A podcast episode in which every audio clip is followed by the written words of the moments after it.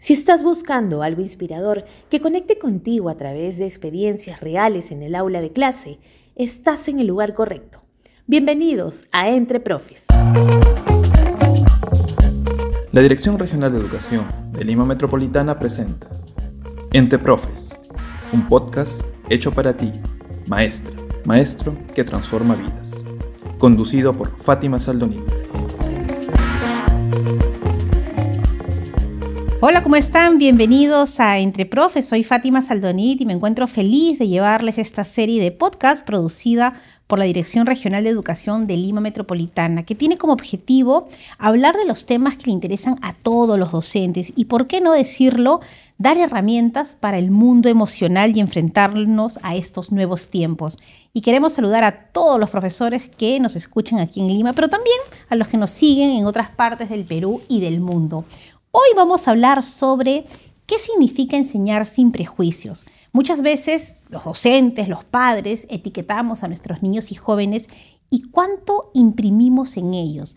Siempre recuerdo esta linda historia de Alexander Graham Bell, donde llamaron a su mamá para el colegio y le dijeron, mire señora, su hijo no da ni para adelante ni para atrás, no logra con las expectativas. Eh, en otras palabras, le dijeron que este chico no podía aprender, que no tenía la, facilidad para hacerlo.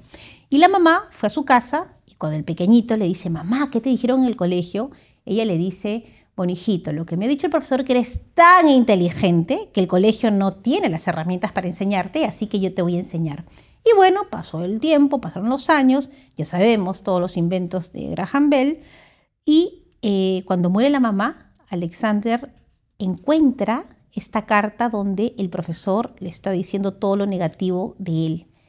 Y claro, esta anécdota nos recuerda y nos dice que podemos transformar la vida de un niño con una palabra o con una etiqueta. Así que hoy vamos a hablar con eh, Vanessa Toribio, ella es psicóloga educativa, es nuestra especialista y también tenemos como invitados a Pablo Guaraya Zune, él es profesor de la institución educativa José Antonio Encinas Franco del UGEL número 1 de San Juan de Miraflores, a quien le damos la bienvenida, y también está con nosotros Carla Palacín Melgar, profesora de la institución educativa Fe y Alegría 39 del Agustino del UGEL 5 de San Juan del Urigancho.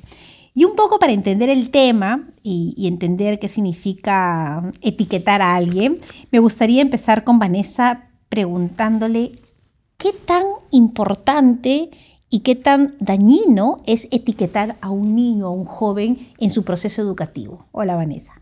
Hola Fátima, ¿cómo estás? Un gusto estar en este programa. ¿Qué daño podemos hacerle a un niño si lo etiquetamos? Eh, ¿Cómo imprimimos en él y, cuál es el riesgo de hacerlo? Bueno, creo que aquí tenemos que hablar entonces sobre el rol que cumplen las expectativas para el éxito o el fracaso académico de los estudiantes. Pueden ser tan buenas y tan positivas para ayudar a que los estudiantes remonten incluso sus aprendizajes, como también pueden ser devastadoras y un predictor del fracaso académico de ellos. Eh, pensémoslo así, ¿no? Un paciente desahuciado es una persona a la cual los médicos no invierten más esfuerzo porque inevitablemente ya han predestinado que él va a morir. ¿no? De la misma manera, un docente que considera que su estudiante ya ha llegado a su techo académico no va a poner más esfuerzos para poder ayudarlo a remontar, porque ya lo ha destinado al fracaso. Es muy fuerte lo que dices, ¿no? Porque si yo como docente perdí las esperanzas en un alumno, eh, en la estadística es un alumno perdido, cuando podría ser un gran potencial y lograr todo lo que quisiera, ¿no? Exactamente. Y ese factor ha sido ampliamente estudiado por la psicología. Y no se trata solamente de que yo actúe por la etiqueta que me han puesto, sino que justamente la persona que me puso la etiqueta hace un giro en su conducta. Por ejemplo, en el caso de los maestros, a aquellos estudiantes en los cuales ya presuponen que va a fracasar, no le brindan la misma atención frente a otros estudiantes que saben que inevitablemente van a surgir. ¿no? A ellos les brindan más, más atención, les, los miran de una manera más amable que el resto de estudiantes, ¿no? a los chicos a los cuales están predestinados al fracaso, entre comillas, eh, por ejemplo, no les dan tanta retroalimentación, cómo deberían dárselo para que justamente puedan remontar sus aprendizajes, para que sepan dónde deben mejorar. Claro, y justamente tiene que ver con, con, la autoestima de los maestros, porque el buen alumno habla bien de mí. Uy, yo en mi salón tengo cuatro genios y esos genios los hice yo. Y claro, no quiero ver al niño que, que no sabe o que no aprende, ¿no? Bueno, vamos a conversar también el testimonio porque nos acompaña el profesor Pablo y, hablábamos hace un rato sobre estas historias que tiene, que son muchas, de cuando le quitamos la etiqueta podemos hacer maravillas con nuestros niños. Me gustaría empezar, eh, profesor, con, esta historia de, esta niña que nos estaba comentando. Hola Fátima y también un saludo muy especial a todos mis colegas, a los docentes eh, de todo el Perú y también a nivel internacional. ¿no? Bueno, quiero comenzar este, por el final. ¿no? Este, yo actualmente en la institución educativa donde yo laboro estoy desde el 2016. Anteriormente laboraba en otra institución, la institución 7228 peruano-canadiense.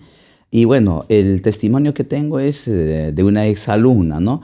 que vino a visitarme a la actual institución donde estoy, me ubicó y pues en la portería preguntó por mí y eh, asustado el portero va a buscarme y me dice, profesor, le está buscando una policía.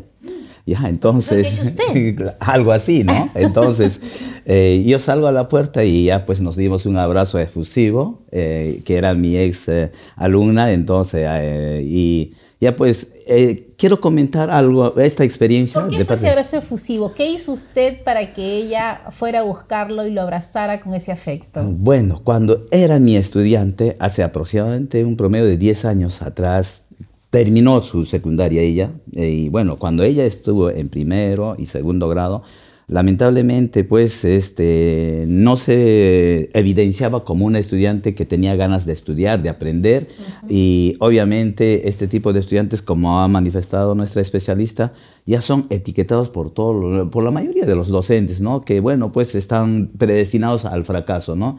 Y a veces los profesores este, no miramos este, un poquito más allá de lo que eh, vemos, ¿no? Y creo que eh, ahí está el secreto.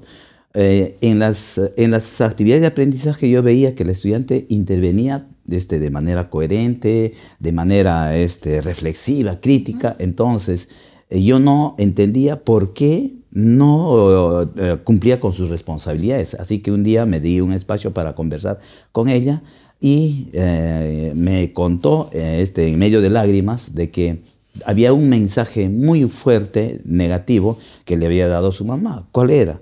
Que le había dicho de que eh, mientras estaba en el vientre de su madre, ¿por qué no lo había abortado para que no exista? Entonces, este mensaje ha sido tan fuerte que hizo pues de que la estudiante eh, lo tomara como, como, que no tuviera sentido todo lo que hacía en la vida, ¿no? ¿Para qué eh, vivir? Pues? Claro, ¿para qué vivir, no? Entonces, ella en medio de lágrimas, así que establecí un, este, una reunión con ella y con la mamá para eh, encontrar puntos de acuerdo, ¿no? Y yo le dije a ella, tú tienes potencialidad para poder aprender. Tú puedes ser la mejor estudiante de tu aula, del colegio. Ya tú tienes potencialidad. Así que vamos a establecer un compromiso de parte de tu mamá, de parte tuya y también de parte mía. ¿En qué va a consistir? Bueno, de parte tuya, simplemente desarrollar las habilidades que tú tienes. Tú tienes muy buenas habilidades, vas a dedicarte a cumplir y yo me voy a encargar de conversar con los docentes para que te den esa oportunidad que no tienes hasta ahora. Vas a tener esa oportunidad para demostrar que eres muy buena y de parte de tu mamá que el trato hacia ti tiene que cambiar. Y esto lo vamos a ir revisando continuamente. Y efectivamente, iniciamos a poner en ejecución este compromiso y mensualmente, al finalizar cada bimestre, veníamos revisando qué tan bien estaba yendo, ¿no? Eso pasó en segundo grado. Tercero de secundaria, cuarto y quinto de secundaria salió como la primera estudiante de su aula, los tres quintos. Eso fue lo, este, lo hermoso de esta experiencia. claro que sí, Vanessa, qué interesante, ¿no? Porque la etiqueta viene de la mamá, no necesariamente una etiqueta, pero sí un mensaje. Y aquí el profesor Pablo interviene, se da cuenta y le, como que le quita la etiqueta y vemos que florece y finalmente se convierte en, en esta policía exitosa que es. ¿Qué pasa a nivel psicológico cuando nuestros padres nos dicen, algún adjetivo que nos disminuye o, que ya nos dice lo que seremos en el futuro. Y qué interesante lo que dice además Pablo, porque lo que él ha comentado y ha traído este podcast es la realidad que viven muchos niños y niñas en nuestras escuelas, y muchos adolescentes y jóvenes también, ¿no?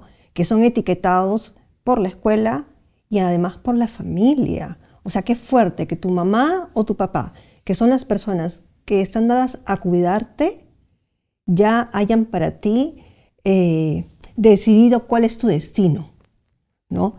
Eso es algo, algo en lo que, cual tenemos que, seguir reparando un montón.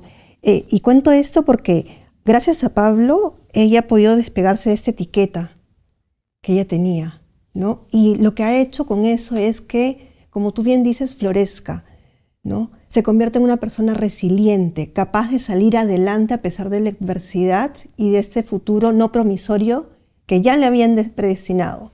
Y además es peculiar porque se convierte en una policía, o sea, la que persigue a los malos, entre comillas, ¿no? Claro, claro.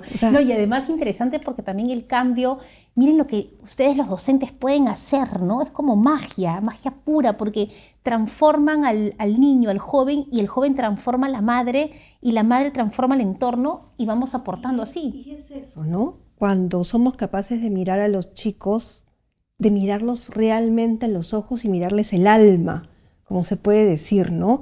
¿Cómo puedes ayudarle a que pueda descubrir en sí mismo aspectos de su historia que no creía? cualidades que, que esta niña probablemente no sabía que, que tenía y cómo pudo ayudar justamente a que las explore y que pueda avanzar en la vida. ¿Ya conoces los cuatro lineamientos de gestión educativa para Lima Metropolitana? Metas de aprendizaje para entender y acompañar los aprendizajes. Certificación múltiple para la empleabilidad e inclusión económica. Bienestar en la comunidad educativa para escuelas sin violencia. Gestión escolar autónoma para atender las necesidades del entorno. Porque queremos que nuestros estudiantes logren sus proyectos de vida. Conoce más en drel.gov.pe.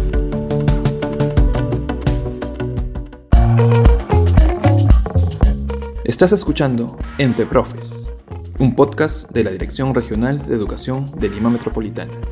Continuamos.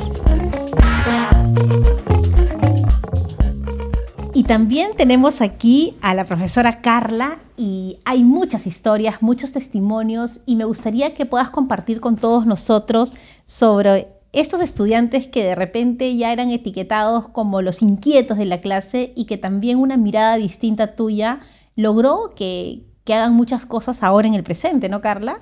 Muchas gracias Fátima y muchas gracias a todos los docentes que nos están escuchando porque creo que si nos están escuchando es porque quieren mejorar su práctica educativa. Bueno, desde esta mirada de enseñar sin prejuicios, les voy a contar el caso de dos estudiantes a quienes llamaré José y Juan. Eran los famosos músicos ambulantes del aula. ¿Por, qué? Y ahorita que me estás preguntando, me estoy recordando las escenas en el aula. ¿Por qué? Porque ellos en el aula, cambio de hora, sacaban su cajón y se ponía a cantar y el otro se ponía a tocar y luego de eso pasaban su, gorra, ¿no? Y yo les, un día los capté. No me tocaba con ellos. ¿qué están haciendo? Profesora, estamos divirtiendo el salón, pero algo productivo, porque después de esto nos sale para comprarnos en el kiosco. Ah, perfecto, le dije, ¿no?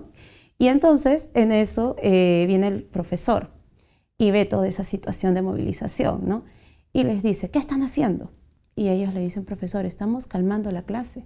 No están afuera, están divirtiéndose. Se sientan, se sientan, no hagan eso. Y los chicos ya con sus miradas cabizbajas, pero también eh, molestos, ¿no? Porque sintieron que no era la manera de explicarles el por qué no debían hacerlo, ¿no? Entonces pasó ese día, al día siguiente eh, me tocó con ellos y me esperaron de la misma manera pensaron que mi reacción iba a ser la misma. Claro, ¿no? Ya había un aprendizaje ahí, ¿no? Entonces lo que hice fue, ingresé y dije, ¿y cuánto han ganado hoy? Y se sorprendieron. ¿Cómo? claro que sí. ¿Qué han hecho hoy día? Ah, profesora, ¿podemos hacer una cancioncita? Está bien bonita, dice. Ah, bueno, le digo, canten pues. Empezaron a cantar y los del salón se quedaron así, pero solo un ratito. A ver, una canción. Y luego traté que esa canción vincularla con el tema. Como yo soy maestra de DPCC y se vinculó porque era una canción que tenía que ver con eh, relaciones de pareja, ¿no? Entonces traté de vincularlo. lo importante es que cuando vemos a un estudiante, ¿no? que te da algo diferente a lo que tú ya habías planificado como maestro, como maestra en la clase, puedas vincularlo. Que no lo destierres, que no le digas, sabes que esto está mal, ahorita no, esto por qué lo estás tocando. No, traten de buscar esta vinculación, esta relación, para que él también sienta que es importante, aunque esté equivocado. ¿no? Tratar de encontrar ese sentido a lo que él tampoco cree que tenga sentido. Ahora, Vanessa, qué, qué, qué, potente lo que nos dice aquí eh, Carla, porque quiere decir que esta expectativa positiva o negativa que puedas tener, acá Carlos dice, yo, yo les di una expectativa positiva, ellos se sorprendieron, mira, se sorprenden por las expectativas positivas, pero también abre un camino, y ahora nos dirá Carla que es de esos chicos en un momento, para que ellos eh, aprendan y desaprendan lo que habían aprendido con el otro profesor. Y se den cuenta de que hay otra forma también de ver la vida, ¿no? Porque si alguien te valora, si alguien te anima, si considera que eres capaz de alcanzar determinados objetivos, entonces está contribuyendo que generes lo que se conocen estas creencias eh, potenciadoras, ¿no? Este efecto de Pigmalión positivo, que es todo lo contrario a lo que ya hemos visto al inicio. Claro. Y, además que también, eh, yo me imagino que también es como se siente, ¿no? Si yo lo trato mal, lo, lo callo, lo censuro, lo castigo, él sentirá que la vida al futuro va a ser esa, porque lo que finalmente tenemos que hacer es preparar a nuestros niños y jóvenes para enfrentarse al mundo. Y esas son justamente algunas de las recomendaciones ¿no? para ir fomentando este pigmalión positivo. Una sonrisa, una mirada amable, mirar a los ojos al otro. Recuerden todos qué es lo que pasa cuando otra persona te mira a los ojos de manera sincera, como a uno se le ilumina la cara. Claro. ¿no? ¿Cuántas de esas miradas le brindamos a los chicos y les enseñamos que confiamos en ellos? Basta con esa mirada, ¿no? Basta con una mirada. Claro, no se trata de que voy, hago la clase, qué bien, luego lleno mi documento y terminé de, enseñar. Ahora, Carla, ¿qué de estos chicos? Bueno, eh, retomando un poquito lo que decía el especialista, es importante trabajar nuestras miradas acogedoras, ¿no? Tanto para nosotros mismos como para las que brindamos a los demás, porque estos chicos justamente etiquetados como estudiantes problemas o disruptivos, ¿no? Y hasta desafiantes con la autoridad, nos están diciendo algo con esas conductas, nos llaman a algo, ¿no? Y ellos buscan en nosotros ser acogidos, ser acogidos por la tribu, como yo les digo a ellos, ¿no? Somos una tribu que se está formando. En ese sentido, estos muchachos eh, tenían esta forma diferente, pero ¿quién no es diferente? Todos somos diferentes. En de una u otra manera, somos todos diversos y diversas. Y es ahí donde radica la, la riqueza del ser humano y de las comunidades. Y es donde el docente, todos nosotros, debemos aprender a potenciar ese brillo especial con el que cada estudiante viene al aula.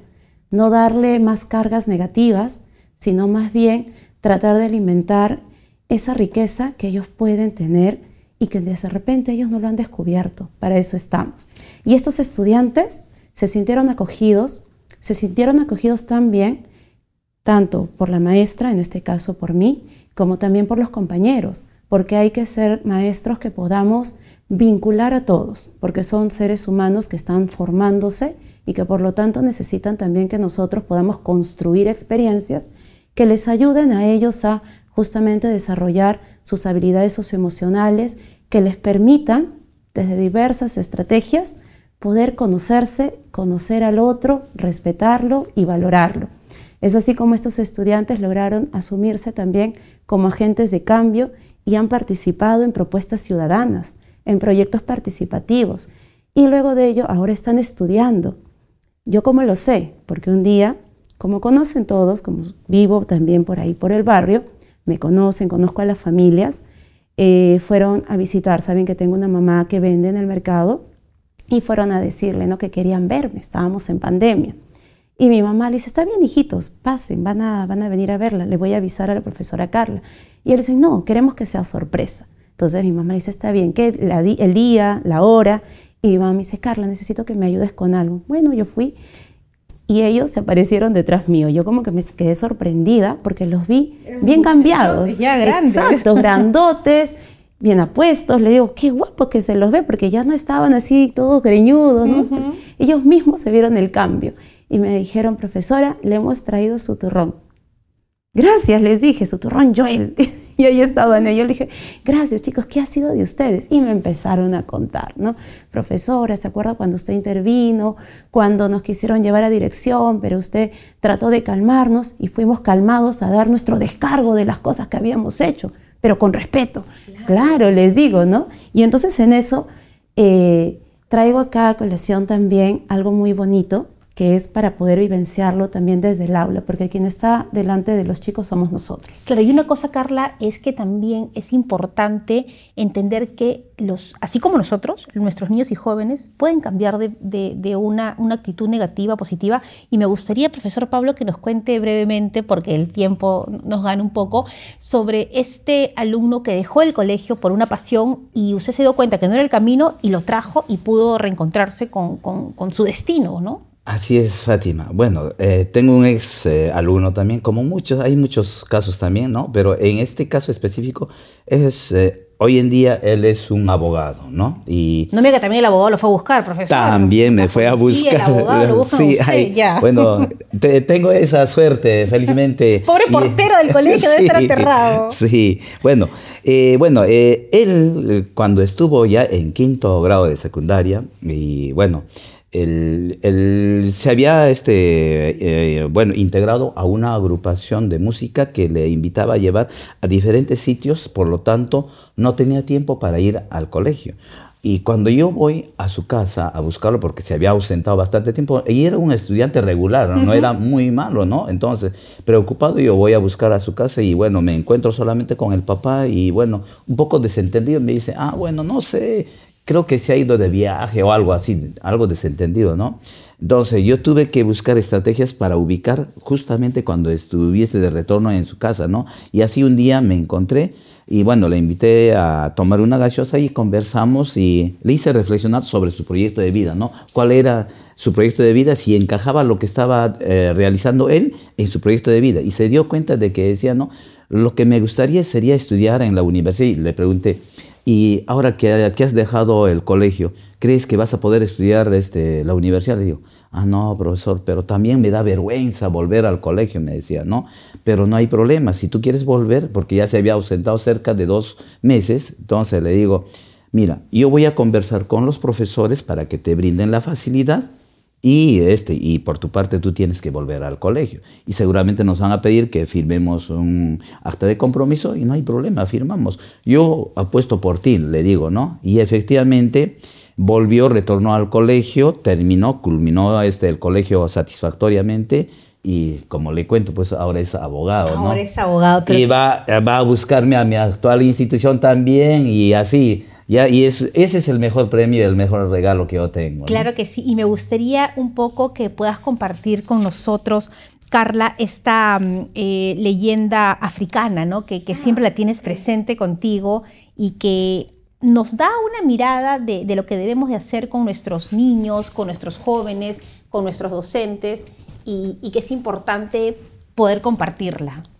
Gracias, Fátima. Sí, eh, bueno, cuando yo este, empiezo las clases, las sesiones con los estudiantes, siempre voy con un cuento en la mano, ¿no? Un cuento, una canción que nos ayudan a reflexionar. En este caso, trabajo mucho, desde hace mucho tiempo, con este tipo de leyenda, pero más que un tipo de leyenda tiene que ver con un tipo de saludo que es de una tribu del sur de África, que es Sagubona Shikoba. Sagubona significa yo te respeto, yo te valoro, eres importante para mí. Y cuando alguien te dice eso, tú respondes Shikoba, que significa entonces yo existo para ti. ¿No? Entonces de esta manera vamos creando desde el saludarnos el reconocimiento del otro, la valoración por el otro desde las diferencias. Cuando eso ocurre, estamos creando comunidad y cuando alguien de la comunidad, un miembro, comete algún error o alguna situación que la comunidad también tiene que intervenir, pero no para juzgar, sino para volver a coger, volver a decirle, tú naciste bueno, tú tuviste estos parámetros de vida, tú tienes hasta esta música especial para ti, este canto arrullador de tu mamá, este canto que la familia y la comunidad te ha brindado este espacio. Vuelve a tus inicios, ¿no? No te juzgamos. Resolveremos el problema. Habrá sí alguna sanción, pero no vamos a juzgarte y no te vamos a rechazar. Porque cuando alguien rechaza al otro, como dicen, te quedas sin tu tribu y cuando ves que estás sin una tribu, sin ser acogido, incendias tu tribu. Y creo que eso es importante retomarlo porque la tribu eh, inmediata de nosotros los maestros y maestras es nuestra aula. Tenemos tantos corazones, tantas vidas, expectativas, sueños, ilusiones, que no podemos hacer que se incendien, sino más bien acogerlos para que ellos puedan brillar, hacer un proyecto de vida mucho más significativo y que puedan ser una vida digna, las cuales puedan vivir. Finalmente, Vanessa, ¿cuáles serían las recomendaciones para todos los docentes que nos escuchan para lograr que nuestra tribu, como aquí lo ha dicho Carla, eh, sea la mejor y lograr las potencialidades en cada uno de nuestros niños y jóvenes? Bueno, en primer lugar, trabajar sobre nuestros propios estereotipos como maestros, ¿no? Y desprendernos de esa mochila que probablemente también traemos desde nuestro propio hogar. Nosotros somos el ejemplo de nuestros estudiantes y si estamos hablando que estas conductas se van aprendiendo, entonces también debemos desligarnos de ellas para poder dar ejemplo ¿no? y que los estudiantes también aprendan que podemos vivir sin estereotipos. ¿No? Podemos ser mejores personas así, podemos convivir en un aula de mucho respeto. Quizá uno segundo es tener en cuenta que yo debo enfocarme como maestro en todos los estudiantes, ¿no? incluso en aquellos que están más rezagados, porque es justamente ahí donde mi deber como moral, como maestro, me tiene que llevar, ¿no? A mirarlos fijamente, ayudarlos para que puedan remontar sus aprendizajes, ¿no? Eh, permitirles a todos también expresar sus ideas. Hemos hablado de eso también hoy día, ¿no? De que puedan plantear sus propuestas, escuchar a todos, incentivar la comunicación dentro del aula que es tan importante y quizá como última recomendación, brindar mucha retroalimentación a los estudiantes, tanto aquellos que tienen dificultades académicas como aquellos que lo están haciendo bien. Todos funcionamos mejor cuando sentimos que somos reconocidos ¿no? por nuestros logros. Entonces, enfocarnos en aquellos aspectos en los cuales somos mejores ¿no? E ir, como decíamos hace un momento, descubriendo estos aspectos en los cuales podemos seguir floreciendo, Bueno, realmente qué importante y ya nos están pidiendo las redes, profesores, de ustedes. La gente quiere contactarse. Profesor Pablo, ¿dónde podemos ver su trabajo o dónde seguirlo? Bueno, Fátima, solamente este, si me permites, eh, también decir ¿no? a mis colegas de que eh, no, debemos tener siempre altas expectativas de cada uno de nuestros estudiantes. A veces, eh, por el hecho de que tal vez han tenido algún tipo de comportamiento en un año anterior, al siguiente año lo seguimos etiquetando. Y yo creo que debemos tener siempre altas expectativas de cada uno de nuestros estudiantes. Claro, así también como nuestros directores de los maestros, ¿no? Así es, ¿no? Y la otra recomendación que yo les diría es que eh, este, no tengan temor al fracaso. A veces queremos hacer cosas distintas y no se atreven a hacer cosas distintas por el temor al fracaso. Así que no hay que temerle eh, a eso, ¿no? Al fracaso, porque finalmente eso te va a dar impulso a corregir y tener éxito finalmente, ¿no? Claro. Bueno, eh, como redes sociales, a mí me pueden encontrar en el Facebook con mi nombre completo, Pablo Guaraya Zune, y mi correo es p de Pablo, Guaraya mi apellido, arroba gmail.com. Y bueno, ah, no tengo muchas, eh, este, muchas otras redes. Eh, y ya, pronto, pues, ya pronto. Ya pronto tendremos. ya. Muchas gracias, Fátima. No, profesora, ha sido un placer hablar con usted, Carla una recomendación así chiquita y final. Ok, gracias Fátima, gracias profesor Pablo. Bueno, una recomendación sería, primero, vivenciar nosotros el desarrollo de nuestras habilidades socioemocionales, vincularnos nosotros mismos con estas miradas acogedoras, con esta forma de eh, trabajar en el aula eh, de manera vivencial, donde los y las estudiantes se sientan acogidos, valorados, respetados desde sus diversidades, ¿no? Eso es algo importante. Si tomamos en cuenta esto, las estrategias, los recursos, los diseños que vayamos a hacer para las sesiones va a fluir. Y no frustrarnos, ¿no? porque es importante saber que nuestro lado creativo es, va a salir. Y bueno, mis redes sociales es Hipatía Azucena Palacín Melgar en Facebook, en YouTube, donde pueden ver los proyectos que he ido realizando con los estudiantes. Es mi propio nombre, Carla Azucena Palacín Melgar. Muy bien, muchas gracias a la profesora Carla y también todos los contactos, Vanessa, para que alguien que necesite de, tu sabiduría y tu experiencia, actualmente estás como columnista de la revista Digital Educación y también como consultora senior de En Acción, ¿dónde te pueden contactar? Bueno, a mí me pueden encontrar en Facebook como Vanessa Toribio o en la página web del Instituto de Educación, www.institutodeducación.org. Bueno, les agradecemos a todos los docentes que hoy han estado con nosotros hablando sobre este tema y por supuesto también a todos los que nos han escuchado. Tenemos que transformar la educación y lo que aprendemos hoy es que la manera en que miremos a nuestros niños y jóvenes será la manera en que ellos se van a mirar y van a lograr y van a entender que cuando uno cree, crea. Hay que decirles que se puede crear para que ellos logren todos esos sueños y tener en nuestro país todos los profesionales que necesitamos para salir adelante. Nos tenemos que despedir, gracias por estar con nosotros. Recuerden, no están solos, estamos juntos en esto. Eh, y de parte de la Dirección Regional de Educación de Lima Metropolitana, nos reencontraremos en otro episodio del podcast Entre Profes. Chao. Entre Profes llegó a ustedes gracias a la Dirección Regional de Educación de Lima Metropolitana y su 7 UGEL. Los esperamos el próximo jueves con un nuevo episodio.